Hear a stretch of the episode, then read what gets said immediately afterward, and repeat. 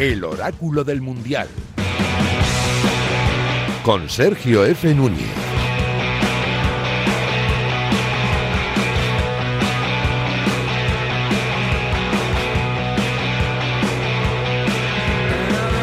Y con Iñaki Serrano tocándole las teclas al oráculo de madrugada, ya nos hemos sacudido el susto.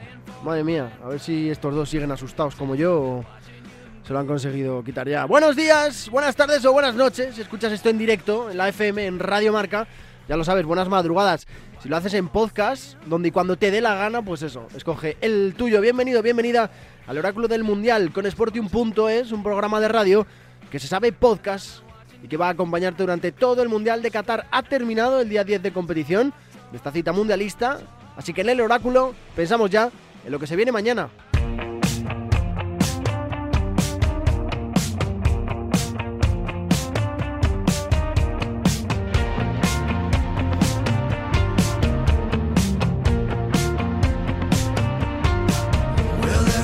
Seleccionamos para empezar, para abrir boca con Sportium.es, la casa de apuestas número uno en España, una cuotita que yo creo que va a poder hacerte disfrutar y de qué manera de esta jornada. Es en el Camerún, Brasil, donde parece que está todo dicho. Se paga 2,40 por euro apostada, esto es que si apuestas 10 euros y aciertas, ganarías 24. Que Brasil gana y que lo hace con gol de Richarlison. Yo creo que se paga muy bien, que es interesante y que, tal y como está el delantero brasileño, es bastante factible. Veremos, veremos si juega o no, que estamos dudando de eso. Nos pasó con Mbappé, nos ha pasado con Depay, vamos a ver qué pasa con Richarlison. Desde ya mismo, media hora de radio, de fútbol y de apuestas con los dos tipos que más saben de lo suyo. Cada uno en lo suyo. Uno un genio en el fútbol internacional, otro un auténtico artista de las apuestas. Hola, Miguel Ruiz, ¿qué tal? ¿Cómo estás? Muy buenas. Muy buenas, pues un día movidito, lo has dicho tú. Eh, a mí todavía no se me ha quitado el susto del todo y eso que vivo los partidos con menos intensidad. Pero, pero sí, la verdad es que día completito y, y ya pensando en lo de mañana, por suerte. ¿A ti te tiemblan todavía las canillas, Juan Gaya Salom? Muy buenas. Yo cuando era pequeño y jugábamos a fútbol en el colegio, podíamos pasar por, por, detrás de la portería. He visto que en el 2022 y, y, con Japón aún se puede jugar por detrás de la portería. No entiendo, aún no lo entiendo. No me esperaba esto tan rápido y me ha encantado, ¿eh? Lo has metido muy, muy bien, Juan. Así que nada, están puestas ya las bases y los puntos sobre las IES. Vamos a empezar en el oráculo del Mundial con Sportium.es.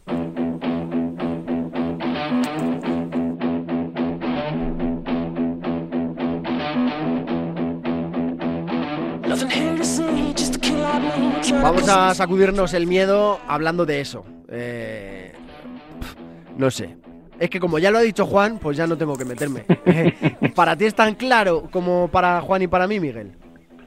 Sí, para mí está claro. De hecho, la imagen en directo me ha parecido bastante, bastante clara. Eh, yo creo que el balón había salido eh, totalmente. Y luego he visto alguna imagen por redes sociales y y creo que también, creo que más allá de, despejar la duda y dejarnos tranquilos, a mí me parece que, se ha vuelto a cometer un error y, realmente es que me parece que hay pocas dudas, eh, sinceramente. Yo mi duda, Juan, es que pensaba que el VAR había venido para evitar este tipo de errores tan flagrantes. Sí, es que además cuando se trata de un penalti siempre se puede apelar a, a que hay contacto, basta, no basta el contacto, son jugadas como grises, pero en este caso no es una jugada gris, o sale o no sale, no ha salido. Eh, perdona, ha salido y ya está, es que no, hay debate. Que hay gente que dice no, porque la circunferencia, no sé qué. Ah, que, a ver qué ha salido, no, no, hay debate. Es que no pienso ni debatir si ha salido o no. Es que la imagen es muy obvia y es muy clara. Yo creo que no ofrece ningún tipo de duda cuando la he visto, cuando, cuando he visto el, el momento, eh, pitaba el árbitro tal, revisión, no sé qué, no sabía lo que... Digo, ha, habido, ha debido haber algún fuera de juego, imaginaba en el primer pase que, que, hubieran tocado alguno de los dos jugadores, los dos eh, que van, uno va al suelo y el, el, que acaba poniendo la pelota. Lo que no me esperaba es que fuera que había salido el balón. Pero joder, cuando ves la imagen, Miguel, es que es súper obvio. Sí, sí, a mí me parece, me parece que es muy obvio y, y realmente me, me molesta un poco que estas situaciones se den, ¿no? Sobre todo porque, como tú dices, ¿no? Yo creo que el VAR venía precisamente a arreglar este tipo de situaciones tan flagrantes y parece que nos estamos entreteniendo muchas veces en, en el milímetro, en un fuera de juego en el que no existe ventaja por ninguno de los jugadores, en, en este tipo de acciones que nos dejan más dudas que antes. Eh, yo creo que eh, se tiene que pulir mucho la herramienta para que realmente no, no veamos situaciones que casi generen más dudas eh, que no tengan que ver con el fútbol en sí que, despejarlas. A mí me da mucha rabia porque creo mucho en la tecnología, creo que aporta mucho en el deporte. A mí, no, por lo menos al mismo nivel, me gusta mucho el baloncesto. Em, creo que beneficia mucho, que ayuda mucho, que el instant replay en la NBA y luego bien traído Europa ha funcionado muy bien y que, joder, si se usa bien, funciona. No puedo saber, no puedo entender cómo es factible tirar una línea de la manera en la que la han tirado en el, en el Croacia-Bélgica para saber si había fuera de juego por un milímetro o no, y no se puede tirar Juan para saber eso. Es que no, no, no, no, no puedo llegar a entender cómo se permite ese error. Es que en el tenis, yo soy muy de tenis y está el ojo de halcón que, determina que una pelota de tenis que va a 250 kilómetros por hora, si roza o no la línea. Si se puede analizar en el tenis con el ojo de halcón, no entiendo cómo una pelota de fútbol que va a, 6 kilómetros por hora, que no se puede determinar si ha salido o no. Y realmente eh, hoy España ha podido quedar eliminada por ese error y estaríamos hablando de un drama, de, un país que se queda fuera del Mundial por un error que, que, es humano, es tecnológico y es un error de, de, bulto. Por lo tanto, esperemos que esto sea un toque de atención para lo que queda del Mundial. Sí, sí. El girito, chicos, es que con ese gol vamos por donde yo quería que fuéramos. Vamos por el lado flojo. Hemos pasado de cruzar. Em, ¿Cómo era? Se me ha ido ahora de la cabeza. Eh, ¿Quién era el primero? Croacia. Eh, Croacia, Croacia, Brasil, Argentina. Muy factible. Hemos pasado de eso a Marruecos, Portugal, Francia. que no está tirado, ¿Vale? Pero, Es un camino cuestionable, ¿eh, Sergio? Es ¿Sí? un camino cuestionable. Sí, sí, sí. ¿Sí? ¿Por qué? ¿Por qué? Cuestionable. Bueno, yo, ya te lo dije, ¿no? Eh, a mí no me gustan este tipo de, artimañas. Eh, más ah, allá ha salido sola, ha salido sola. Ha salido sola, ha salido sola, es cierto. Pero, pero que ya se estaba hablando mucho de esta posibilidad, etcétera, y no me parece muy fácil, ¿eh? No me parece muy fácil. De hecho, el primer choque, ese choque ante Marruecos, me parece francamente mucho más difícil que el de Croacia. Sí. Eso lo tengo claro. Sí. Y ojo Portugal y Francia. Es que al final son dos selecciones. Es verdad que se tiene que asumir que, una vez que van pasando rondas te vas a enfrentar a, grandes equipos, pero el choque de octavos me parece más complicado contra Marruecos que contra Croacia. Qué curioso, fíjate, a mí, no, sé, debe ser la camiseta arlequinada, Juan, pero a mí me, da, me daba más miedo Croacia, la verdad.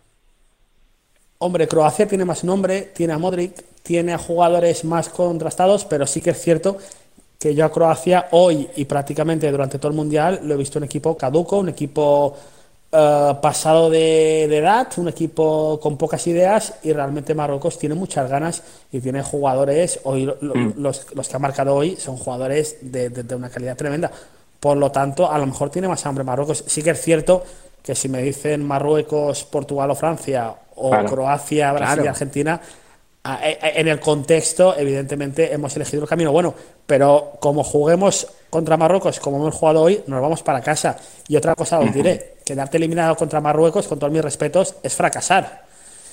Y eso, sí, eso yo lo tengo muy claro. Coincido, que si te hubiera echado otra selección, eh, aunque sea octavos, eh, se hubiera visto de otra manera. Pero que ahora sí que es verdad que partimos con la vitola de favoritos el próximo martes y efectivamente el caer eliminados, pues sí que sería, sería un fracaso. A ver, de lo de mañana, que es la última jornada, marca lo de España, quitado el susto, dejado claro que en el oráculo del Mundial con Sportium.es no entendemos qué ha pasado con el bar, estamos muy a favor de la tecnología, pero no comprendemos absolutamente nada de lo que demonios ha pasado en esa imagen.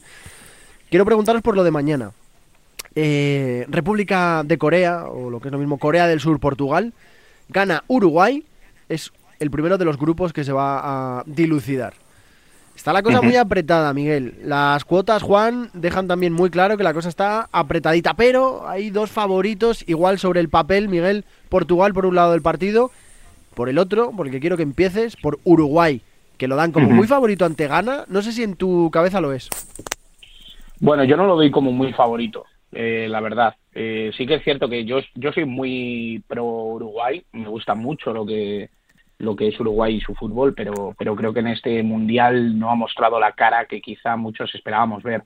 No porque no tenga jugadores de calidad, no porque no tenga eh, voluntad de ganar y esa lucha y esa garra charrúa que, siempre demuestran, sino porque creo que el pasito adelante hacia una nueva generación de, de, futbolistas uruguayos que ya estaban llamando a la puerta, quizá no se ha dado tan seriamente. Y creo que en Ghana, más allá de que sea una selección muy irregular, con, con vacíos importantes en alguna de sus líneas.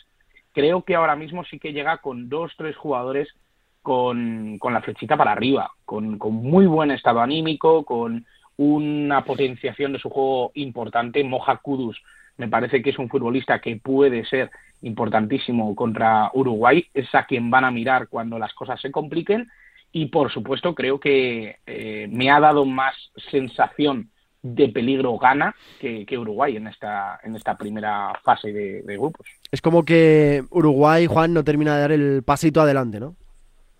Sí, pero yo, yo voy a apelar un poquito a la épica sudamericana en los mundiales. Eh, Argentina empezó Argentina fatal eh, y tiró de épica.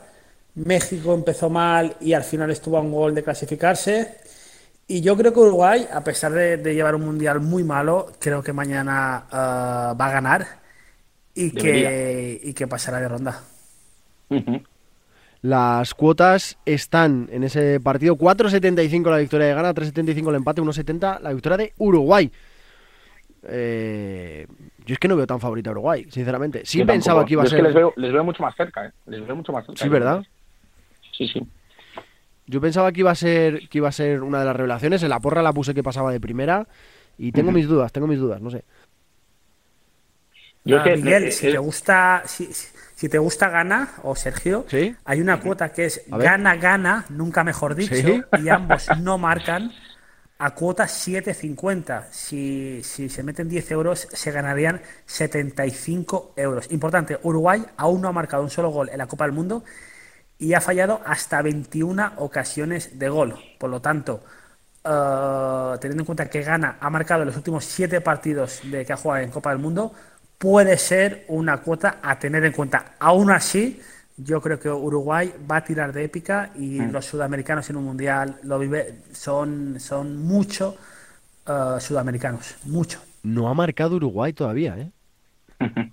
y tiene arriba es que es llamativo, es llamativo precisamente por eso. Es cierto que en el, partido de, debut se insistió en Luis Suárez, que es un oh, jugador que, que, obviamente si no le llegan muchos balones para que, para que la mande a guardar, es muy difícil que, pueda ser protagonista, pero llama la atención porque es que arriba tienen cosas muy interesantes. Edinson Cavani, Darwin Núñez, tienen jugadores que ven puerta con relativa facilidad como Fede Valverde, eh, Matías Oliveira incluso. Eh, es que tienen mucho y, bueno, realmente han tenido muy poquitas opciones, se han asomado muy poquito a portería rival y eso yo creo que es preocupante.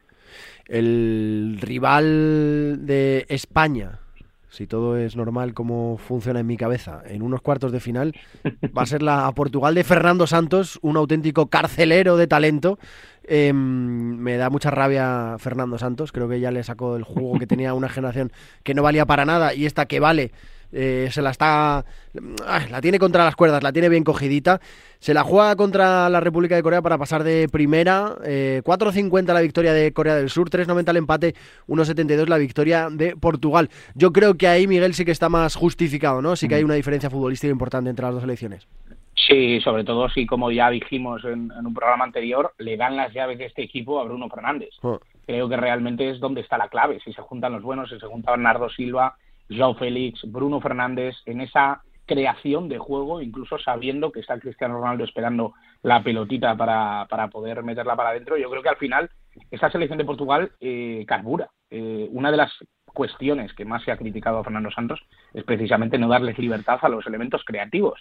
Y en ese sentido yo creo que si estos tienen libertad para hacer su juego, eh, ni el despertar tardío de Heung-Min Son, la gran estrella eh, coreana, eh, me da la sensación de que pueda inquietar a esta Portugal, que defensivamente, ojo, muy buenos números y, mucha eficiencia. Creo que defensivamente han demostrado bastante, bastante nivel defensivo. ¿Has encontrado ahí alguna cosa, Juan, que, que nos llame la atención, algo sobre lo que sobre lo que remarcar? Pues el otro día me encantó ver el partido de Corea del Sur, uh, un partido que atacaba con muchísimos integrantes, uh, disfruté. Y, y, bueno, Corea si quiere pasar de, de, ronda, que tiene todo el derecho a querer soñar, tiene que ganar y a poder ser ganar de más de un gol, a poder ser para tener el gol a verás con, con Uruguay en caso de que ganen. Sinceramente, creo que será un partido de goles. Voy a apostar al más de dos y medio en Sportium, ¿Ah? siempre con responsabilidad a cuota 1,80, uh, invirtiendo 10 euros ganaríamos 18, porque creo que es un partido en el que puede haber goles. Corea del Sur no tiene nada que perder, tiene que ir a ganar. Y en un partido en el que Corea tiene que ir a ganar atacando con 6-7 integrantes y, y, Portugal, pues, pues me imagino que a la contra los puede matar. Por tanto, creo que el over de goles está más que justificado cogiéndote la mano en esa, he encontrado una en, las especiales de Sporting.es, que aquí nosotros escogemos unas cuantas, Juan elige la que más le llama la atención, yo si hay algo que me genera curiosidad como ahora la, la canto, pero en Sporting.es tienes un montón de apuestas especiales por cada partido, échale un vistazo a la que más te, te llame la atención. Yo he visto que, en base a esto que estabais diciendo, de que tiene que irse para arriba eh, de manera obligatoria, eh, se paga a 3.40 que Corea del Sur lanza más de 1,5 tiros a puerta en cada mitad. Teniendo como, como eh, seña el partido de España tan calamitoso en el que tiramos cinco veces a puerta, bueno, me puede parecer que es bastante, bastante asequible, no sé. Bueno, ahí te la dejo, ya lo sabes, en Sporting.es tienes un montón de, apuestas especiales en las que en las que encarle el diente. Vale, eh, siguiente grupito, este está prácticamente todo dicho en el Camerún-Brasil. Aquí hay una diferencia notable, 8 euros por euro apostado a la victoria de Camerún, 5 el empate, 1.36 la victoria de la Canariña, pero la final, la finalísima de este grupo, es el Serbia-Suiza. 2.50 la victoria de Serbia, 2.75 la victoria de Suiza, 3.30 el empate. ¿Es ligeramente superior, Miguel, esta Serbia que Suiza? Bueno, a mí me deja dudas también. ¿eh? eh tengo que decir aquí que, que bueno, lo he, lo he, repetido varias veces. A mí hay dos selecciones que me defraudan continuamente, que son Bélgica y, y Serbia. Sí. Y realmente lo que he visto a Serbia no me ha dado demasiadas garantías. Es cierto que Suiza es un equipo que te pone muy en problemas. Es un equipo bastante correoso, con, con facilidad para llegar rápido a portería. Eh, Serbia ha demostrado debilidad defensiva clarísima con esa con esa capacidad que tuvo Abubakar de desarmarles absolutamente en, en, los últimos minutos de la segunda parte. Creo que realmente el partido de Camerún refleja tanto lo bueno que tiene Serbia como lo malo que tiene Serbia. Y en este sentido, ante una Suiza que se cierra bien atrás y que tiene la capacidad de llegar con sorpresa, ojito, ¿eh? porque es que se nos puede quedar otra de las que parecía sí. que podían ser revelación eh, a mitad de camino. Sí, porque los panenquitas le habéis dado una bola a esta Serbia de manera importante. ¿eh? es que tiene, tiene nombres como para que no estén haciendo lo que están haciendo. Es que realmente es verdad que es una selección que pocas veces juega con dos delanteros, no lo hemos visto prácticamente, ni a Mitrovic ni a Blauvik eh, juntos. Ya, es y es verdad que eso llamaba, llamaba la atención, porque eh, es, es, verdad que daba mucho lugar a que se pudiera jugar con un 3-4-1-2, con Tadic haciendo un poco de enganche, pero es algo que no hemos terminado viendo prácticamente en este mundial y que creo que la gente también esperaba un poquito más ofensivamente de este equipo. No sé si en este partido, Juan, en esta finalísima, has encontrado alguna cuota, algún pick que te, que te haya llamado la atención. Es curioso porque hoy en Radio Marca Baleares ¿Sí? se ha hablado de que se ha destapado uh, como un lío de faldas en la selección serbia, de que ha ¿Cómo? de jugadores contadme, que contadme. se han ido con otros. Y claro, esa sería la única explicación del ridículo que están haciendo. Pero contadme este salseo, que porque... no lo conozco. Contádmelo. Bueno, el portero del Mallorca, ¿Sí? uh, uh, bueno, es jugador serbio y por lo visto su mujer se ha ido con otro de la selección. Ostras. O no sé qué historia, realmente tampoco me he enterado sí. mucho, lo han comentado de Marca Baleares y, mm. y, yo no me he enterado muy bien. Es, sí, que, sí que ha salido, le mucha importancia. Ha salido Gudel eh, a desmentir un poquito que, que, esto fuera cierto, pero ya sabemos, por lo visto Gudel y Jovic han tenido ahí un problema con, con, con una tercera persona. Y, y, realmente, bueno, parece que eso ha podido llevar a bastantes problemas dentro de, de, lo que es la concentración, de lo que es, sobre todo, tener la mente puesta en, en un partido tan importante como este. Madre mía, no sabía nada, no, no sé cómo se me ha escapado una cosa así.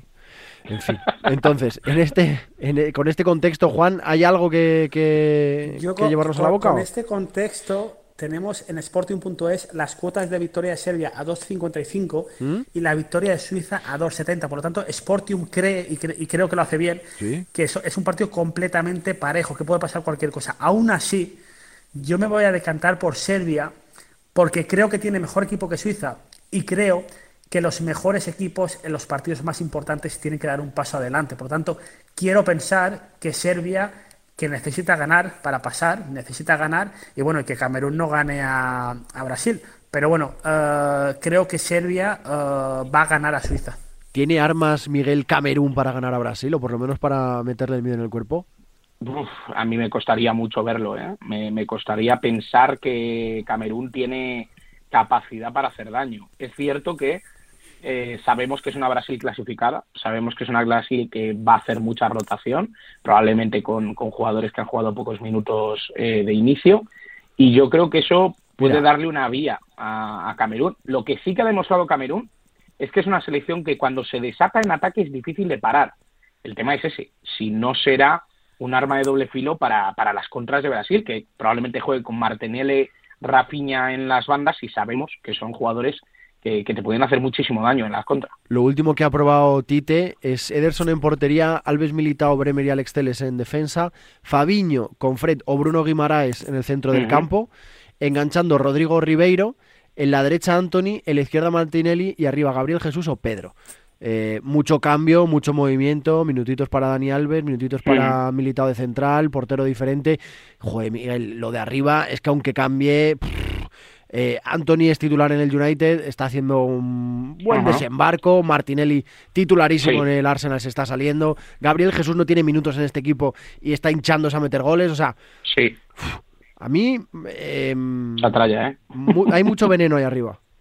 Y me, gustaría ver a Ribeiro, ¿eh? Everton Ribeiro, que es uno de los futbolistas importantes en el título de Libertadores de Flamengo. Y creo que es un jugador que, puede dar algo distinto en esta selección, obviamente a otro ritmo, a otro nivel, pero creo que es un futbolista que, es interesante y que no hemos visto tanto, obviamente por contexto, pero, pero que puede ser, puede ser bonito verle. Y veremos si en la segunda parte también tiene minutos Pedro, un delantero que también obviamente formó parte de esa victoria de, Flamengo y que hubo mucho revuelo en la concentración cuando, cuando se le convocó, porque obviamente había mucho talento arriba, pero ojo que puede tener minutos en la segunda parte. De aquí, eh, Juan, dando por hecho que Brasil no, no, no, no que vaya a ganar de calle, pero bueno, que, es muy favorita. Es superior. Eh, las cuotas te cuadran. ¿Hay algo que, hayas visto que, que, pueda, no sé, eh, darle un poco de mordiente a lo mejor a Camerún? O, la que comentaba yo al principio de que marque Richarlison en caso de que acabe jugando, no sé. A ver, a mí las cuotas me cuadran, que Brasil es superior, pero yo no suelo apostar por equipos que no se juegan nada, porque al final no tienen esa competitividad. De hecho, el otro día yo dije que Túnez podía ganar a Francia a cuota 8.50 y así sucedió. Por lo tanto, eh, igual, igual hay una cuota que sería Brasil lanza más de tres tiros y medio en cada mitad a cuota 5.50 porque bueno, Brasil aunque no vaya a, a, ganar, el gen de Brasil, el juego de Brasil es atacar, por lo tanto que tire cuatro tiros en cada parte no lo veo descabellado. Y a cuota 5.50 me parece una cuota para meter 10 euros y ganar 55, me parece una cuota bastante jugosilla. No entiendo que hayas tardado más de 20 minutos en sacar pecho por la victoria de Túnez, Juan. Es una cosa que tendrías que haber hecho después del, palito del bar, tenías que haber dicho lo de Túnez.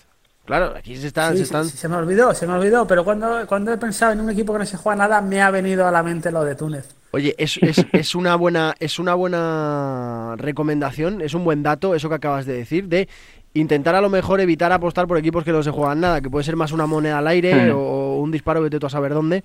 Eh, bueno, pues, pues eso, hay que, hay que tener ese tipo de, cositas en cuenta. Hay, hay, hay, que decir una cosa, he hablado de los tiros a puerta de, Brasil en los dos partidos anteriores, ante Serbia nueve tiros a puerta de Brasil y ante Suiza Creo que son cinco tiros a puerta de Brasil. Por lo tanto, siempre, incluso con selecciones que se cerraban bien atrás, eh, ha conseguido tirar mucho a puerta.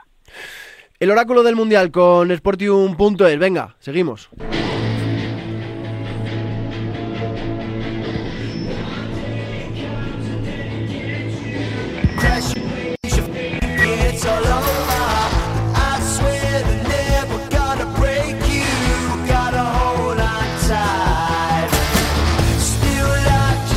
Lo que os decía el otro día, que los técnicos en Radio Marca son muy puntillosos. Cada vez que graba, que, que nos hace la, emisión, un técnico, Iñaki es la primera vez que hace el oráculo del Mundial, cuando suena esta canción, ¿sonaba mal o me ha parecido a mí? Le ha pasado a Javi Fernández, le ha pasado a Víctor Palmeiro, le ha pasado a Raquel Valero y hoy también le pasa a Iñaki Serrano. Gente puntillosa que está encima de todo y esto no suena bien, esto me está sonando diferente, me chirría. Oye, recalculando el Mundial, eh, por sacar algo positivo del partido de España, Morata puede colocarse como candidatable al Pichichi. Miguel, Juan, Bueno. el que sea.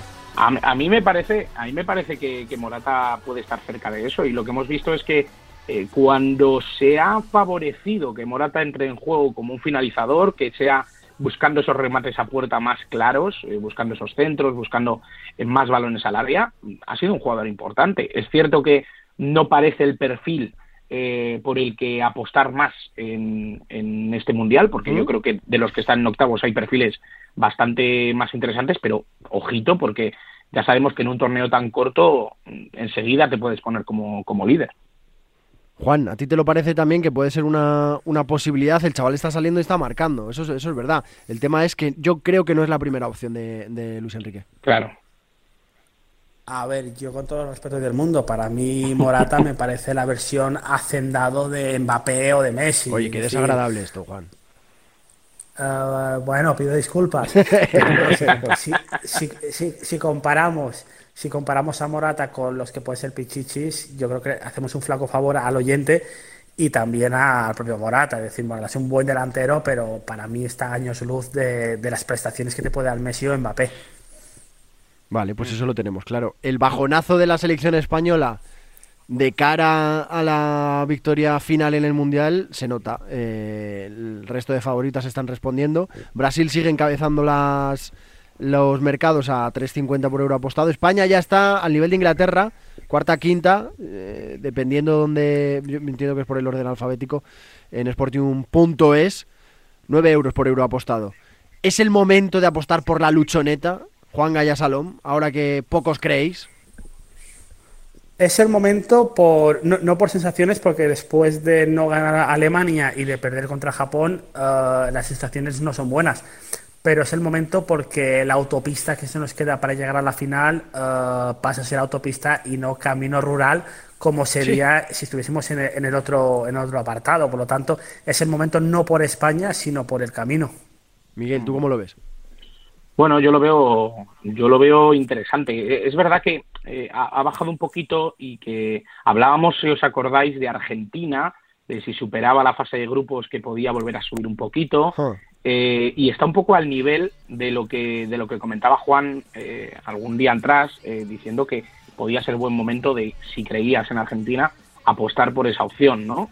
Eh, yo no sé si ha bajado mucho Argentina o no ha bajado, pero yo creo que si de verdad tienes claro que España es candidata al Mundial, eh, candidata a llegar a esa final, eh, por supuesto, tienes que, tienes que creer y que es un buen momento para llevarte un buen dinerito. Oye, se me olvidaba. Em, primera, segunda de los dos grupos que nos quedan. República de Corea, Corea del Sur, Portugal. Gana Uruguay. Juan, ¿cómo lo dejamos? Bueno, eh, yo creo que va a quedar primero Portugal, segundo Uruguay. Del otro, Camerún, Brasil, Serbia, Suiza, Juan. Pues primero Brasil, segundo Serbia, porque he dicho antes que creo que, creo que va a ganar, Sí. por lo tanto me mantengo en mis 13. ¿Y tú, Miguel, cómo lo ves? Pues yo tengo dudas, ¿eh? Tengo dudas. Eh, yo diría que va a quedar primera Brasil, segunda Suiza. Sí. Eso sí que apostaría a ello. Y en el grupo H, yo diría que va a ser primera Portugal. Y venga, vamos a creer un poquito en, en Uruguay. Voy a, voy a decir que pasa Uruguay.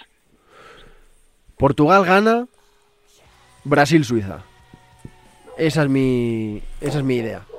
El sábado empiezan los octavos de final. Países Bajos, Estados Unidos y Argentina, Australia. El lunes hay uno por decidir todavía y un Japón-Croacia para abrir boca.